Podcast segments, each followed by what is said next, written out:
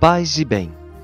Jesus disse-lhes: Segui-me e eu farei de vós pescadores de homens. É interessante notar como Deus, embora seja o dono de tudo, para fazer sua obra de salvação quer contar com a ajuda dos homens. Ele passa por nossa vida e nos chama a contribuir na construção do seu reino. Deus precisa da nossa voz, de nossos passos e abraços para tocar os corações. Ele está disposto a nos transformar de simples trabalhadores em apóstolos e evangelizadores, como fez com aqueles pobres pescadores do mar de Galileia.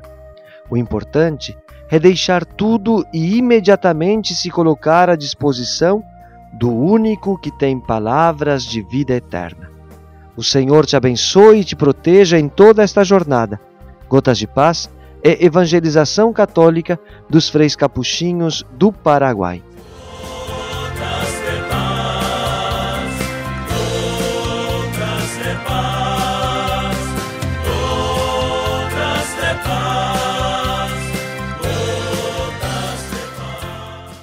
Você acabou de ouvir mais um programa da Capcast, central de podcasts dos capuchinhos do Brasil.